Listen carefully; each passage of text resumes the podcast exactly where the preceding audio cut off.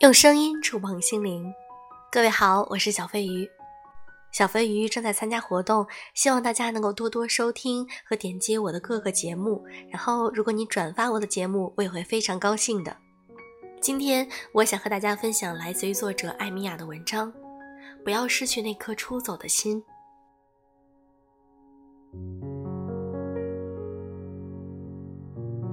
这几天在西北路上，并未计划多久。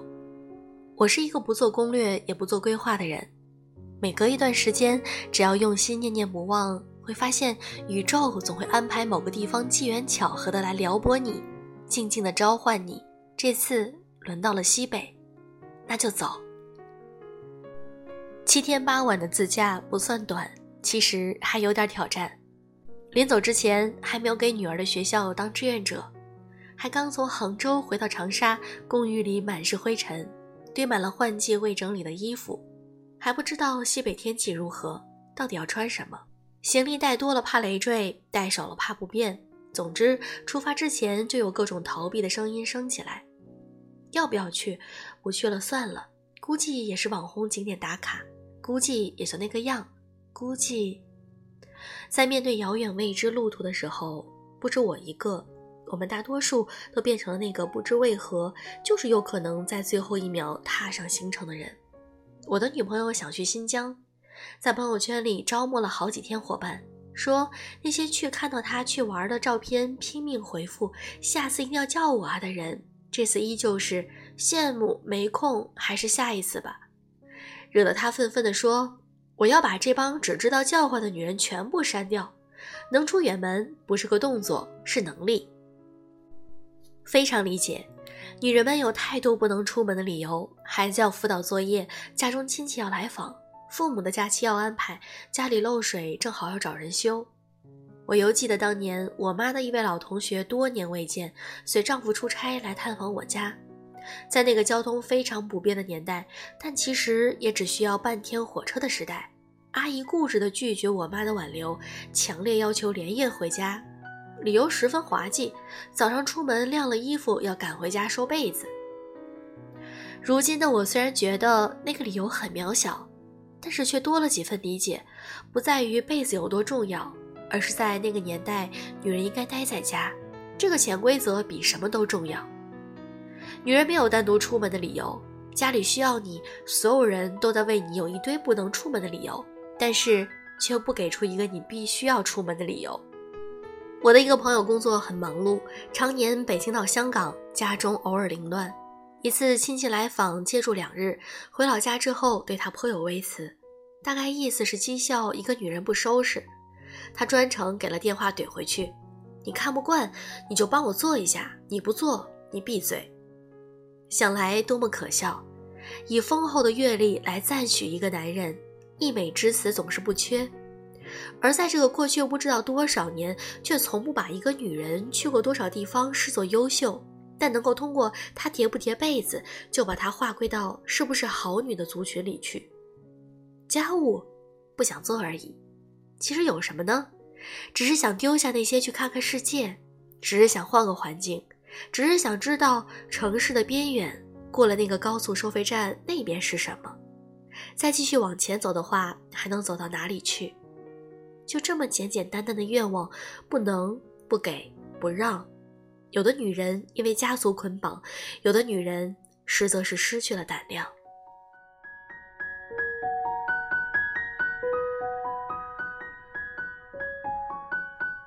这么多年，我已经深谙出门前的心态。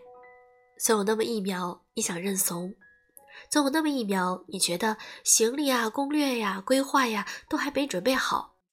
总有那么一秒，你担心旅途无趣，担心旅伴不和，担心失望。可是，这就是旅行真正的意义。你要挺到那天，撇下家里的杂乱，抛开那些莫须有的道理，踏上旅途，登上飞机。那一刻，你战胜了俗世的自我。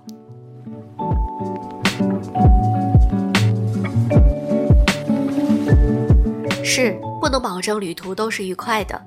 我有个女朋友说，如今已经很难根据别人的规划和评价去哪里，不要去听别人说，一定要亲自去看。人与人内心沉积不同，底蕴不同，心境不同，感受到的东西也大有不同。我在莫高窟前，有女生连石窟都不愿意进去，在外面换了无数套衣服，对着滤镜自拍。他人生活的方式没有资格威严，但总觉得有些遗憾。也就是说，去一个地方，我们是各怀鬼胎去的，你摸到了你那个鬼就够了。有人要疗伤，有人要考验，有人想逃离。旅行和日常是一样的，有那么一天你可能很精细，有那么一天饥肠辘辘又疲惫，景点还很坑，不会每时每刻都很开心，可是回想起来总有闪光时刻。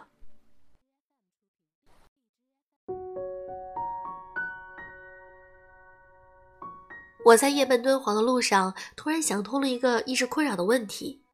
也在满是污水的甘州市场，在小摊贩的声声叫卖里，似乎回到了二十年前我读书的那个旧县城的时光，仿佛看到这一路是如何成为现在的自己。西北相对落后，我在简陋的早摊旁边一遍一遍回想平日做精细早餐的时刻。我在那些淳朴的服务人员做事的细节里，看到人们何以变得如此精细。那一刻，困顿与负数的感受同时升起来。在对过往的清理捋顺中，我再次找到了前行的节律。那些从破旧到繁华的流光岁月，那些从无知到笃定的每一步，那些过往送我至此地，而我明显意识到我将如何走去未来，以及珍重生活。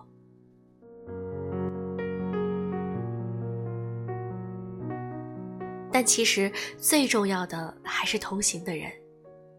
我有一对朋友，国庆节休假，孩子去参加拓展了。按理说这是二人出行的好时机，可是他们很遗憾地对我说，他们无法再二人同行。我理解，多年柴米磨损，他们已经无法面对那在陌生之地酒店里的沉默时刻，无法面对假如去到了无趣景点彼此的怨怼。他们没办法尽兴，也没办法虚度扫兴的时光，不像那些新鲜情侣，在吃到难吃饭菜的时候，彼此哈哈大笑，拍照留念。谁与你醉红尘，让平凡时光变得舒适可人。在月牙泉边，有一对情侣拦住我，请求我帮忙拍照。他们坦然摆出相对凝视的姿势，毫无羞涩可言。年轻人噼里啪啦的爱着，撒着狗粮。我突然觉得那夜色有了温度。当你与你的旅伴失去那种热情，旅行将变成一路苦程。毕竟步履人生，在途中看到新鲜的本地牛奶会雀跃，看到一抹寻常风景却因为有了云而慰藉，去拍照一朵婵娟的小花。这些能力不只是旅行中才会突然生长，日常如斯。旅行如斯，都蔓延在浩瀚生活里。玲珑心不在此地，就在彼岸。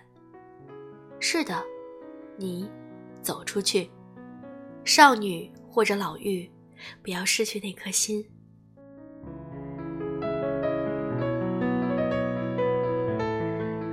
啊，小飞鱼今天真的是重感冒，然后我自己在读这篇文章的时候呢，也感觉到了我的鼻音很重。